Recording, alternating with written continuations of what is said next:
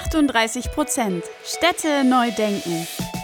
Der Podcast für Städte der Zukunft, nachhaltiges Bauen und fortschrittliches Denken. Mit Lars von Green Engineers und Karina von Olymp Consulting. Und herzlich willkommen zu einer neuen Folge bei 38 Prozent Städte neu denken. Ein Erkenntnisproblem haben wir nicht mehr, wenn es um die Digitalisierung der Baubranche geht aber ein Umsetzungsproblem. Und vielleicht hängt dieses auch einfach mit der sogenannten German Angst zu tun. Denn laut unserem Gast glauben 40 Prozent, sie haben den Anschluss an KI bereits verloren. Heute sprechen wir mit den beiden Gründern von Spectre Automation über das Potenzial von künstlicher Intelligenz in der Baubranche, wie sie zu ihrer Gründung kamen, wo es aktuell noch scheitert, wenn es um KI-Anwendungen in der Bauausführung geht und welche Voraussetzungen eigentlich nötig sind. Also spitzt die Ohren und rein in das spannende Gespräch über KI auf der Baustelle. Ja, herzlich willkommen bei uns im Podcast, Olli und Max, und schön, dass ihr heute da seid. Vielen Dank für die Einladung. Wir freuen uns sehr, hier zu sein. Vielen, vielen Dank. Ja, herzlich willkommen auch von meiner Seite. Schön, dass ihr da seid. Und jetzt starten wir direkt mit der ersten Frage rein, so wie immer. Wer seid ihr und was macht eigentlich Spectre? Ja, mein Name ist Oliver Eichert. Ich bin Mitgründer und Geschäftsführer von Spectre Automation, einem Construction Tech Unternehmen aus Köln. Das heißt, wir entwickeln letztendlich Software für die Bauindustrie, präziser für die Baustelle und haben dort den Fokus auf das Thema Prozessautomatisierung gelegt. Das heißt, wir versuchen möglichst alle Organisationsarbeiten vor Ort auf der Baustelle eines Bauleiters, eines Poliers zu automatisieren und dadurch letztendlich die Baustelle ins Digitale zu heben, sodass letztendlich jeder auch einen Einblick darüber hat, wo stehen wir gerade, wo werden wir in den nächsten Wochen stehen, wo gibt es vielleicht Probleme, um dadurch ja, die Effizienz vor allem in Deutschland, aber auch im internationalen Umfeld mittlerweile in der Bauindustrie letztendlich ja, hervorzuheben, voranzutreiben. Ja, hi, ich bin Max, ich bin einer von Ollis Mitgründern bei Spectre. Und ich bin der CTO, das heißt, ich kümmere mich um die Software und darum, dass wir unsere ganzen Produktideen wirklich auf die Baustelle bringen und das Produkt drumherum bauen. Ähm, ich komme eigentlich gar nicht aus der Bauindustrie selber, sondern aus der Software, habe vorher Autonomous Driving gemacht beim Silicon Valley und habe irgendwie durch meinen familiären Background in der Bauindustrie wieder dahin zurückgefunden, was eigentlich ganz spannend ist. Und ja, Olli hat mich so etwas motiviert zu gründen und selber unseren Weg zu gehen und eigentlich kennen wir uns schon sehr lange. Ja, spannend. Also wollte gerade mal die Frage anhängen, wenn ihr aus so unterschiedlichen Bereichen kommt, äh, wie habt ihr euch eigentlich kennengelernt? Ja, der Max hat es gerade schon ein bisschen was angedeutet. Also wir kennen uns tatsächlich schon aus Kindheitstagen, waren zusammen in der Krabbelgruppe vor ja, mittlerweile über 20 Jahren, ähm, haben uns dann so ein bisschen was aus, dem, aus den Augen verloren, weil wir auf unterschiedliche weiterführende Schulen gekommen sind. Max hat dann Maschinenbau studiert an der RWTH Aachen. Für mich ging es mit dem BWL-Studium dann Richtung Koblenz und, und später in die Schweiz. Das heißt, wir haben uns ein bisschen was ja unterschiedlich entwickelt, dennoch relativ parallel, was zumindest den ja, Zeitverlauf angeht. Und dann spulen wir eigentlich vor in den Sommer 2020, also den ersten Pandemiesommer, wo ich gemeinsam mit zwei Kommilitonen von mir zusammensaß und wir im Endeffekt die Idee hatten zu gründen, beziehungsweise die Pandemie zu nutzen, um etwas zu starten. Und dann kam Max dazu, weil wir uns ganz zufällig in Aachen, in unserer Heimatstadt, auf einer Party getroffen haben, drei Stunden lang geführt über nichts anderes als Unternehmertum gequatscht haben. Max natürlich vom Silicon Valley erzählte, ich dann eben von München erzählte, wo ich zu dem Zeitpunkt war. Und auf einmal hieß es, lass uns doch mal was gemeinsam starten. Und dann haben wir uns irgendwie auf das Thema Kranautomatisierung als Eintrittskarte in die Bauindustrie gestürzt. Sehr, sehr spannend. Das Thema Kranautomatisierung ist jetzt schon noch mal ein bisschen erklärungsbedürftig. Wir gehen auch gleich noch mal ein bisschen genauer darauf ein, aber jetzt lasst uns das Ganze noch mal von außen betrachtet holistisch einordnen. Was bedeutet denn für euch eigentlich diese Facette nachhaltig und vor allem Innovation in der Baubranche? Was kommt da für euch drin vor und wie kriegt man das hin?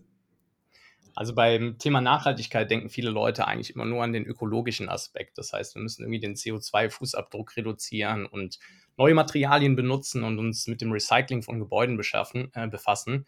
Aber für mich hat ähm, die ganze Nachhaltigkeitsthematik eigentlich drei Dimensionen und das ist ökologisch, ökonomisch und sozial. Das heißt, man muss das Ganze so ein bisschen ganzheitlicher betrachten und gerade dieser, dieser ökonomische Aspekt, der es uns erlaubt, Baustellen irgendwie leaner zu machen, schlanker zu machen, Prozesse zu optimieren und personelle Ineffizienz aufzudecken, ist super wichtig und äh, hat einen wahnsinnig großen Einfluss auch auf die Gesellschaft und damit auf diesen sozialen Aspekt, weil wenn wir es schaffen, günstig zu bauen und effizient zu bauen, dann wird mehr gebaut und Ziele von der Bundesregierung wie 400.000 Wohnungen zu bauen sind dann plötzlich realistisch und äh, Wohnen wird deutlich günstiger aber auch infrastrukturelle Bauten, also man denkt schnell an den BER oder Stuttgart 21, haben so einen großen Einfluss auf die gesamte Gesellschaft, dass ich finde, wenn man die Nachhaltigkeit betrachtet vom Bauen, ähm, muss man das gesamtheitlich betrachten, eben auch mit diesem ökonomischen und sozialen Aspekt.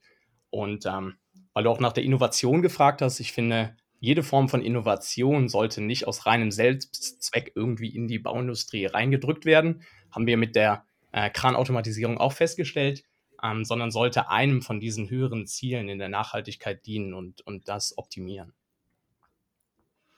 Voll. Und vielleicht dazu noch ergänzend, das, das spannende Thema ist, glaube ich, dass die Digitalisierung vielleicht als, als ein Hebel von Innovation auf all diese drei Dimensionen der Nachhaltigkeit natürlich enorme Auswirkungen haben kann, positive Auswirkungen haben kann. Ähm, wir wissen, glaube ich, alle, dass die Bauindustrie in den letzten 60 Jahren ja recht uninnovativ war, beziehungsweise, wenn wir uns die Produktivität anschauen, je nach Statistik zum Teil sogar rückläufig war. Und ich glaube oder wir glauben, dass natürlich Digitalisierung hier ein entscheidender Hebel sein kann. Und bei, beim Stichwort Innovation, das vielleicht noch als, als letzter Zusatz, unterscheiden wir grundsätzlich zwischen den drei Dimensionen inkrementell, radikal, disruptiv. Ja, inkrementell irgendwie eine CD, die verbessert sich, ähm, kann irgendwann mal Daten abspeichern. Radikal wäre dann sowas wie Blu-ray, was damals ein Stück weit zumindest revolutionären Gedanken hatte. Und disruptiv dann wirklich eine, eine neue Technologie, die den Status quo challenged und letztendlich irgendwann durch ja, radikale Kostensenkung auch den Massenmarkt erreicht. Ähm, und wir glauben, dass eben Software jetzt Schritt für Schritt diese Rolle einnehmen kann und dadurch eben alle drei Nachhaltigkeitsdimensionen ähm, positiv beeinflussen wird. Habt auf jeden Fall einige wichtige Punkte genannt und ich stimme euch total zu. Also gerade diese beiden Themen Nachhaltigkeit und Innovation gehen ja Hand in Hand und ähm, ich würde sogar so weit gehen, dass äh, wir die Nachhaltigkeitsziele nur dann erreichen können, wenn wir innovativ denken und wenn wir Innovationen schaffen. Ähm, und ja, aber heute wollen wir so ein bisschen auch über das Thema KI intensiver sprechen, das euch ja auch ganz stark umtreibt. Ähm, das Thema ist so komplex und vielfältig, deswegen lasst uns doch erst noch mal ein bisschen einordnen. Was ist denn grundsätzlich erstmal eine künstliche Intelligenz und vor allem, was ist es vielleicht auch nicht? Nicht? Ja, sehr gute Frage. Die ist gar nicht so einfach zu beantworten. Also zumindest, wenn man sich die Definition von der EU oder von Microsoft anschaut, dann merkt man, dass KI irgendwie den Anspruch hat, ein Problem zu lösen, für das man ansonsten menschliche Intelligenz bräuchte, menschliches Denken, Handeln. Aber wenn man sich mal einfache Beispiele anguckt, wie Kopfrechnen, dann würden wir auch sagen, das braucht menschliche Intelligenz. Aber ein Taschenrechner ist nicht wirklich KI, oder? Ähm, also zumindest nehmen wir es nicht so wahr. Und was man feststellt, ist, wenn über KI gesprochen wird, dann meint man eigentlich einen Teilbereich von KI und der nennt sich Machine Learning, also das maschinelle Lernen. Und die Definition dafür ist eigentlich wieder deutlich klarer. Und zwar geht es darum, dass man dieses, das Modell nimmt, ein neuronales Netz zum Beispiel, und das neuronale Netz so trainiert, dass es eine Aufgabe lösen kann. Und das Modell startet wirklich dumm, also es hat zufällige Gewichte und, und kann das Problem überhaupt gar nicht lösen. Aber durch den Einsatz von Daten in diesem Trainingsprozess bringe ich quasi diesem, diesem Netz bei, die Probleme zu lösen. Und ähm, ein ganz typisches Beispiel dafür ist Supervised Learning. Und Supervised Learning ist so dieses Lehrer-Schüler-Verhältnis. Das heißt, der, der Lehrer in diesem Trainingsprozess sind die annotierten Daten. Das heißt, in Bildern markiere ich zum Beispiel, wo Objekte sind, die das Netz erkennen soll. Zum Beispiel soll das Netz Fußgänger erkennen, ganz typisches Beispiel im Autonomous Driving. Dann zeige ich diesem Netz im Trainingsprozess ganz viele von diesen Beispielen und zeige auf, in diesem Bild ist hier ein Fußgänger, in diesem Bild ist hier ein Fußgänger und habe ganz vielfältige Daten, die in der Qualität und Quantität echt hohe Anforderungen haben. Und dann lernt das Netz für zukünftige Daten in diesen Bildern wieder zu erkennen, ähm, wo der Fußgänger tatsächlich ist. Ähm, es gibt auch noch andere Trainingsmethoden, Unsupervised Learning und Reinforcement Learning, die haben andere Anwendungsfälle und auch andere Anforderungen an die Daten.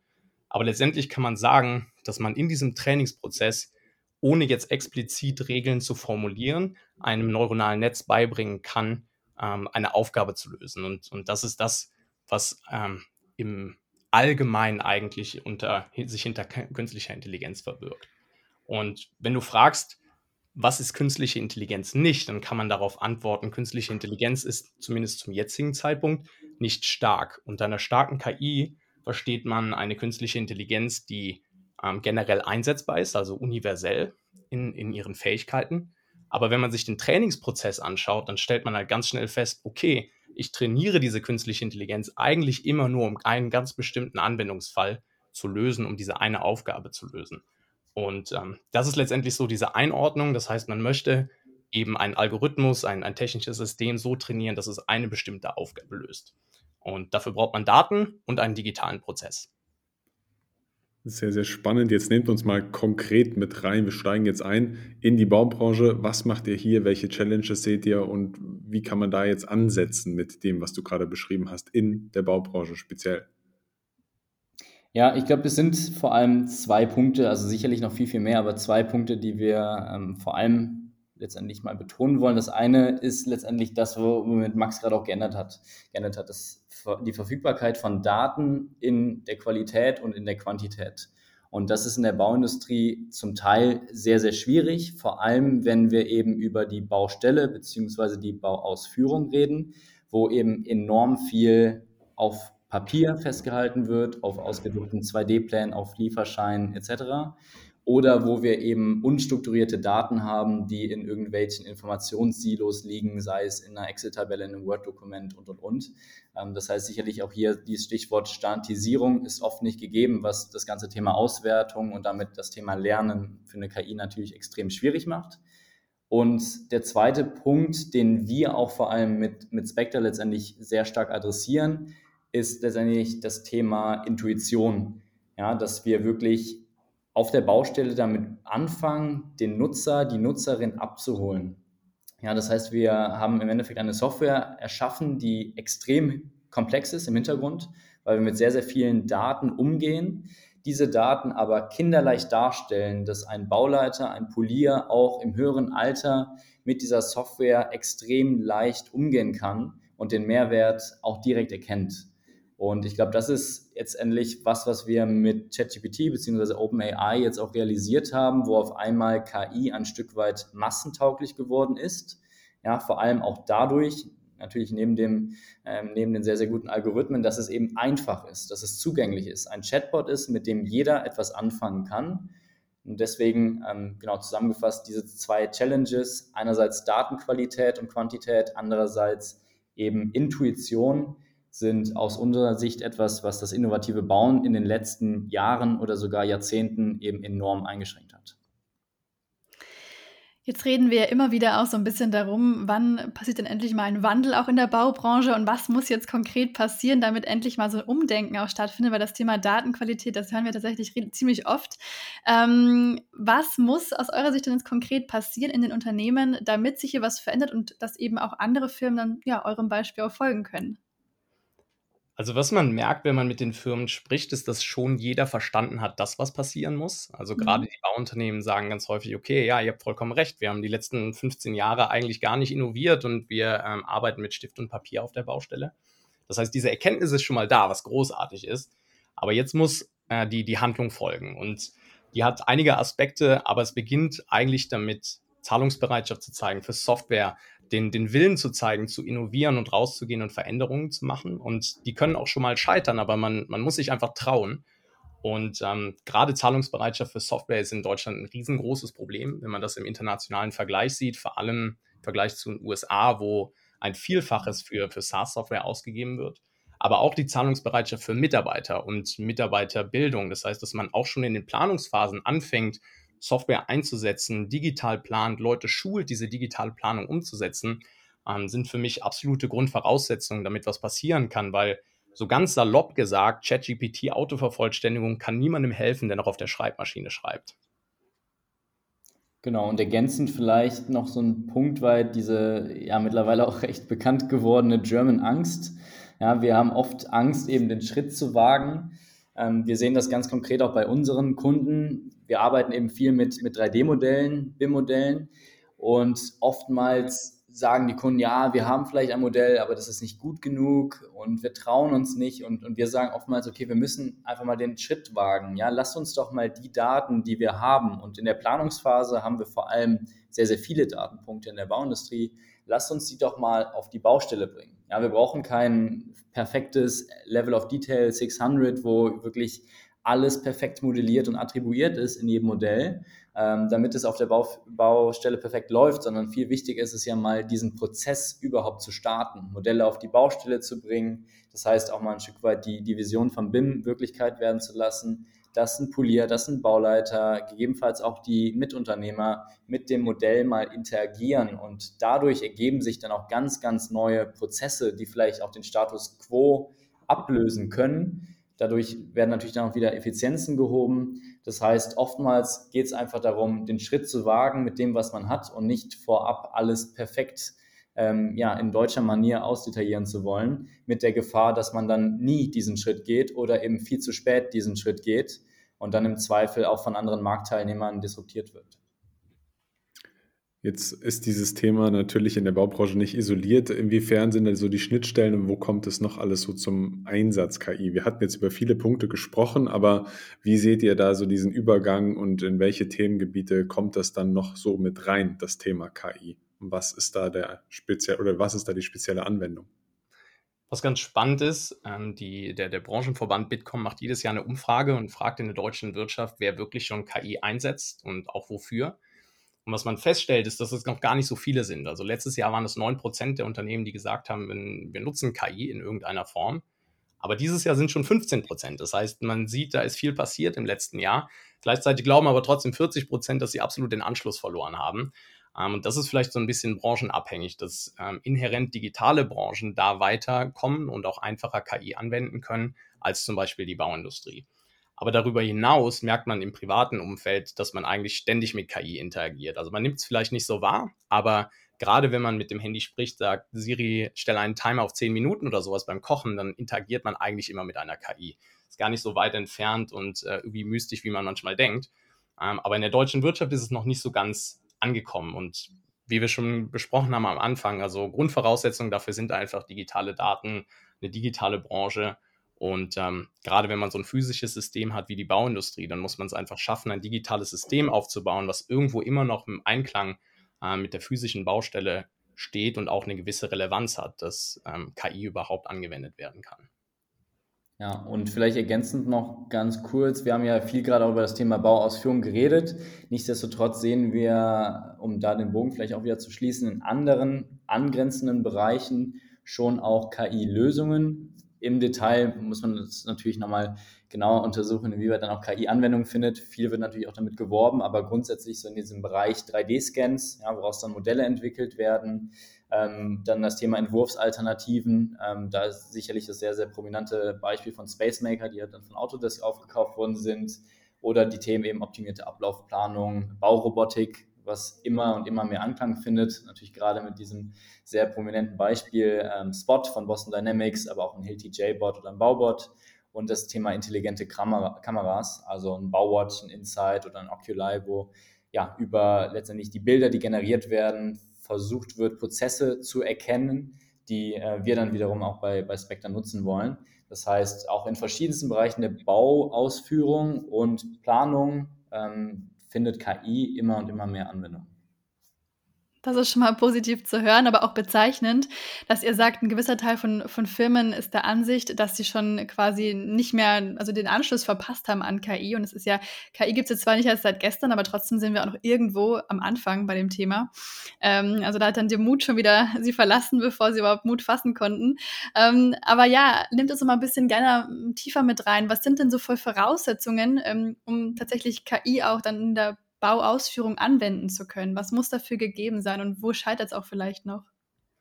Ja, also die, die Baustelle an sich ist halt inhärent physisch so. Ich kann ein mhm. perfektes digitales Abbild bauen oder ein, eine digitale Baustelle bauen, aber die KI wird mir nicht helfen, ähm, den, den Bau wirklich umzusetzen und die, die Arbeit zu machen. Vielleicht hat jemand die, die Artikel gesehen, als ChatGPT rauskam, gab es große Plakate an Gebäuden so aus Spaß, hey ChatGPT, bitte bau dieses Gebäude zu Ende. Und äh, das funktioniert natürlich nicht. Ähm, und man merkt in diesen Bereichen, wo ich eigentlich ein physisches System kontrollieren möchte, ähm, kann ich KI sehr gut einsetzen. Also die, das Potenzial ist riesig, aber es dauert ein bisschen, bis ich da ankomme. Und autonomes Fahren, dem ich sehr lange gearbeitet habe, ist auch ein Beispiel dafür. Ja, also ich kann eine perfekte Simulation haben, perfekte Entscheidungen in der Simulation treffen, aber wenn sie für den Straßenverkehr nicht relevant sind und ich nicht richtig darauf reagiere, wie sich Menschen wirklich verhalten, dann, dann ist es sinnlos. Dann kann ich die KI so nicht auf die Straße bringen. Und es gilt auch etwas für die Bauindustrie, weil wir haben auch sehr viel Faktor Mensch ähm, mit da drin. Wir haben sehr viele Randbedingungen, die man nicht kontrollieren kann, Nachunternehmer, die, die krank werden, nicht da sind, kein Material haben, ähm, Vorgaben von, von der Regierung, die sich ändern oder einfach ähm, aus einer Laune heraus vom Bauherrn, der sich, der sich Änderungen überlegt. Das heißt, es gibt eigentlich nicht diesen einen Plan, diese Mustererkennung, die man nutzen kann, um zu sagen, heute bauen wir so und morgen haben wir ein anderes Projekt und darin erkennen wir genau die gleichen Muster wieder. Das heißt, um dahin zu kommen, dass man einer KI diese Muster beibringen kann, dass man Probleme aufdecken kann, Prozessoptimierung wirklich auf der physischen Baustelle machen kann, braucht man ein sehr gutes Abbild von dieser Baustelle. Und das probieren wir mit Spectre. Genau das zu schaffen, dass es eben diesen digitalen Raum gibt, in dem das 3D-Modell ist, in dem Aufgaben verknüpft sind und wir genau wissen, was ist der Baustand, zu welcher Zeit, wo hat es gehakt, gab es irgendwie schlecht Wetter und so weiter. Diese reine Dokumentation und dieses Sammeln der Daten ist schon eine sehr gute Grundvoraussetzung dafür, dass man künstliche Intelligenz trainieren kann, um in Zukunft bei diesen Planungsfragen und ähm, auch bei Vorhersage von, von Problemen unterstützen zu können. Jetzt haben wir viel über das Thema KI gesprochen, wie es der aktuelle Stand ist. Wo geht es für euch hin? Was sind eure zukünftigen Pläne und was macht es aus und was treibt euch vor allem jeden Tag an? Ja, das ist äh, jetzt vor, mein, vor allem mein Teil, hier ein bisschen was träumen zu dürfen. Der Max holt mich dann gleich wieder auf den Boden der Tatsachen zurück. Ähm, nee, aber um, um grundsätzlich vielleicht nochmal ganz kurz zu umreißen, was, was wir machen, weil dann sicherlich die Zukunftsvisionen auch ein Stück weit plausibler sind. Ähm, ich hatte eingangs gesagt, wir machen letztendlich das Thema Prozessautomatisierung auf der Baustelle. Das heißt, wir nehmen dem Bauleiter, dem Polier viele monotone, repetitive Aufgaben ab. Dazu gehören das Thema Baufortschrittserfassung, was wir im 3D-Modell visualisieren, das Thema Dokumentation, das Thema Kommunikation mit Mitunternehmern oder auch mit anderen Stakeholdern eines Projektes oder auch das Thema Live-Terminplan bzw. Terminplan fortschreiben, was wir automatisieren können. Jetzt ist die Frage, okay, warum können wir das automatisieren? Und das ist letztendlich relativ einfach, weil wir zu Beginn eines Bauvorhabens viele existierende Datenpunkte bei uns integrieren. Das sind vor allem das 3D-Modell, dann das Thema Kalkulationsdaten, wo letztendlich die einzelnen Leistungspositionen, die zu erbringen sind, ja, um, im Rohbau beispielsweise ganz klassisch Schalen, Bewähren, Betonieren, ähm, die werden integriert und das Thema Terminplan, also der vorab erstellt wird. Und dann bringen wir das gebündelt über das 3D-Modell auf die Baustelle, sodass der Bauleiter bzw. Polier per Klick auf ein Bauteil sowohl sieht, wann dieses Bauteil zu errichten ist, das heißt zu welchem Zeitpunkt es fertiggestellt werden soll, als auch welche Arbeiten inklusive der zugrunde liegenden Materialdaten, der Kosten und der kalkulierten Zeitaufwände letztendlich äh, verfügbar sind. Das heißt, er sieht alle Arbeitsschritte und sagt per Drag and Drop, am Montag machen wir das, am Dienstag das und am Mittwoch das. Ja, einschalen, bewähren, betonieren und am Ende des Tages hakt ihr das Ganze ab. Das heißt, wie eine 3D-modellbasierte To-Do-Liste für die Baustelle, wenn man so möchte. Und diese Verbindung zwischen Aufgaben, Terminplanung und Modell gibt uns dann eben die Möglichkeit, die zuvor angesprochenen Prozesse zu automatisieren. Und jetzt, wenn ich ein bisschen träumen kann, macht das Ganze natürlich noch viel, viel mehr Spaß, wenn wir im Hintergrund ein, ja, ein Co-Pilot laufen haben, ein Spectre Copilot, der letztendlich diese Planung übernimmt. Ja, das heißt, wenn wir anhand der Bauwerksgeometrien sagen können, entlang der Z-Achse, also nach oben hin wird gebaut und wir haben vielleicht noch die ein oder andere Abhängigkeit, dann ist die Vision von uns so ein bisschen was des Google Maps der Baustelle eigentlich zu werden. Das heißt, wir geben die Routen eigentlich, wir weisen die Routen aus und der Polier sagt am Ende des Tages eigentlich nur noch, okay, ich habe die Aufgaben geschafft mit meinem Team oder eben auch nicht. Vielleicht werden diese Aufgaben sogar über eine Kamera erfasst und wir prognostizieren dann eben wieder die entsprechende Ankunftszeit und schlagen vielleicht noch Alternativrouten auf dem Weg dorthin vor. Das ist so ein Bereich, ähm, wo wir KI immer und immer mehr anwenden wollen. Ein ganz anderer Bereich ist das Thema Voice to Feature. Das heißt, ähm, wir haben ja sehr, sehr viel über die Herausforderungen geredet, die Nutzer, NutzerInnen mitzunehmen und Softwarelösungen letztendlich zu akzeptieren. Und gerade auf der Baustelle ist das natürlich eine enorme Hürde, was letztendlich unser Hauptfokus in den letzten zweieinhalb Jahren war, Bauleiter und Poliere in unsere Produktentwicklung einzubeziehen, um es so kinderleicht zu machen. Aber natürlich sehen wir auch hier das Thema Sprache als weiteren Hebel, um die Nutzerintuition nochmal zu erhöhen. Ja, das heißt, anstatt beispielsweise Filter per Klick zu setzen, um sich alle Bauteile anzuzeigen, die jetzt abgeschlossen sind, oder vielleicht eine Verspätung aufzurufen, könnte man natürlich sagen, hey Spectre, zeig mir alle Bauteile, die ich in dieser Woche abgeschlossen habe. Und entsprechend wird das Modell dann darauf gefiltert.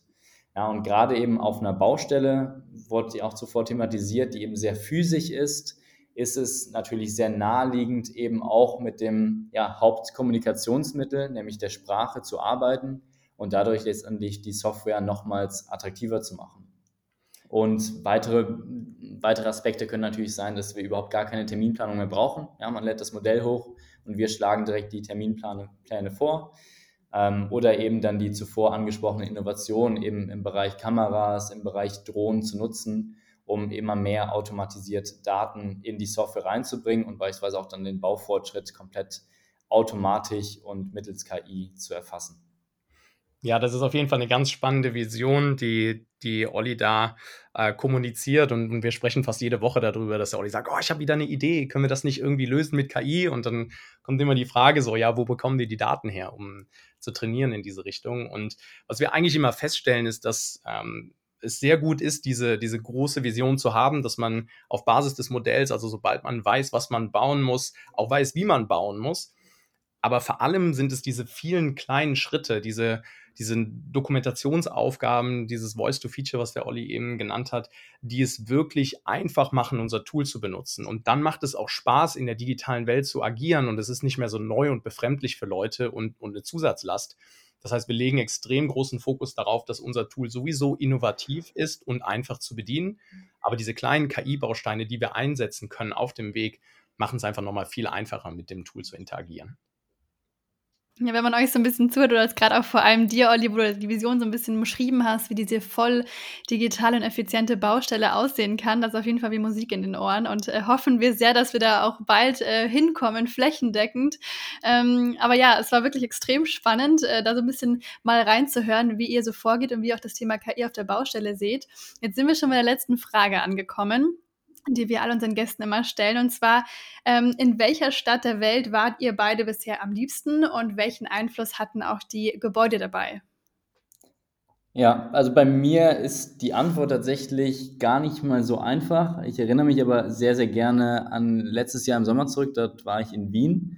Wunderschöne Stadt, aber immer überraschend weit weg irgendwie, weil, weil Wien dann doch als, ich glaube, viertgrößte deutschsprachige Stadt oder drittgrößte also so nah wirkt. Ähm, aber was ich, mir dort vor allem aufgefallen ist, letztendlich so dieser, dieser Kontrast.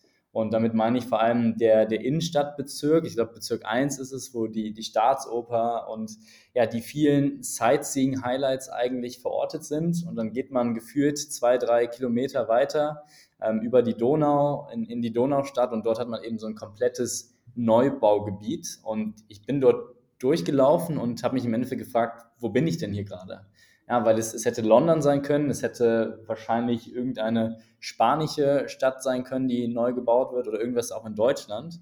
Und für mich persönlich ist ähm, irgendwie dieser Gedanke so hängen, häng, ja, hängen geblieben, wie interessant dieser Kontrast in Städten sein kann zwischen wirklich traditionellen Bauten, architektonisch extrem besonders, und dann aber dieser Innovation, worüber wir heute auch sehr, sehr viel reden, die natürlich sehr stark mit seriellem und modularen Bauen verbunden ist, wo die Individualität vielleicht ein Stück weit auch runterfällt. Und ohne das jetzt in irgendeiner Form werten zu meinen, ist mir das aber irgendwie besonders im, im Gedächtnis geblieben bei, ähm, bei, bei der Frage. Und ja, deswegen meine Antwort darauf Wien. Der Olli kennt meine Antwort auf die Frage tatsächlich schon, als wir vorab drüber gesprochen haben, meint er so, ja, deine Antwort wird damit Sicherheit San Francisco sein und das ist auch so. Ähm, nicht zuletzt, weil ich da einige Zeit gelebt habe und gearbeitet habe und die Stadt wirklich lieben gelernt habe, sondern weil es einfach auch eine verrückte Stadt ist. Also es wohnen so viele unterschiedliche Kulturen in einer Stadt zusammen. Also es gibt irgendwie die die größte, ähm, das größte Chinatown außerhalb von, von Chinas und daneben ist direkt Little Italy und es gibt Japantown und so weiter. Es ist wirklich verrückt und wenn man die, die Stadt mal von außen betrachtet mit den ganzen Hügeln und dem Wasser rundherum, muss man sich eigentlich fragen, wer kommt auf die Idee, hier eine Stadt zu errichten, die so ganz scharfe Grenzen rundherum hat, die eigentlich nicht wachsen kann, höchstens in die Höhe, aber das hat man irgendwie auch nicht so richtig gemacht, ähm, ist die Stadt sehr, sehr sympathisch und ähm, viele flache Bauten, die einen nicht wie in so einer typischen Großstadt vorkommen lassen, sondern wirklich in einer, in einer Stadt, in der es Spaß macht zu leben. Und es ist ganz interessant, wie San Francisco seine Probleme löst. Also viele Innenstädte haben wirklich ja auch ein Problem mit Mobilität. Man muss irgendwie das U-Bahn-Netz ausbauen, das Busnetz ausbauen und so weiter, um überhaupt irgendwie den Leuten ähm, Verkehr zu ermöglichen, weil Autofahren in Städten einfach ineffizient ist. Und ähm, das funktioniert in San Francisco aber nicht so gut. Also eine U-Bahn zu errichten unter den großen Hügeln durch, ähm, wie, wie will man dann U-Bahn-Stationen machen? Und die Antwort darauf ist, wir brauchen einfach Autonomous Driving. Wenn die Leute keine Fahrzeuge mehr besitzen, dann brauchen wir keine Parkplätze mehr. Das heißt, wir haben immer noch ähm, Individualverkehr und wir können die Leute von A nach B bringen. Und ähm, das ist so verrückt, dass man in so einer multikulturellen Stadt ist und ähm, Technologie so eine riesengroße Rolle spielt. Ja, vielen, vielen Dank für den Einblick. Jetzt hatten wir einen echt sehr, sehr guten Rundumblick um das Thema KI. Vielen Dank dafür. Schön, dass ihr da wart. Ich hoffe, wir bleiben im Austausch. Schön, dass ihr jetzt in der Community der 38 Prozent Städte neu denken seid. Ähm, und bis ganz bald hoffentlich. Vielen Dank. Vielen, vielen Dank. Hat Spaß gemacht. Wir hoffen, die Folge hat euch gefallen und ihr konntet neuen Input mitnehmen. Damit ihr auch die nächste Folge am Donnerstag um 18 Uhr nicht verpasst, könnt ihr unseren Channel abonnieren und gerne auch eine Bewertung dalassen. Du findest uns auf Spotify, Apple Podcast und allen gängigen Podcast-Plattformen. Danke fürs Anhören und bis nächste Woche.